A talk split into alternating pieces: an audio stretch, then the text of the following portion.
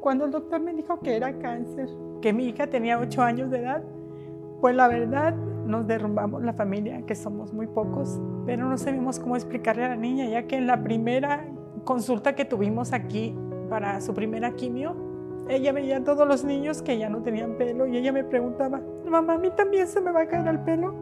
Y la verdad, yo no tenía palabras para decirle, para poder explicarle y decirle a la niña porque es un proceso muy difícil. La atención que nos dieron en el hospital desde que nosotros nos presentamos fue excelente. Nunca nos faltó un medicamento, nunca nos faltó una transfusión de sangre, estudios, resonancias y todo lo que mi hija ha necesitado sin cobrarme un solo peso. Mi nombre es Cristina Guadalupe Olvera García y vencí al cáncer.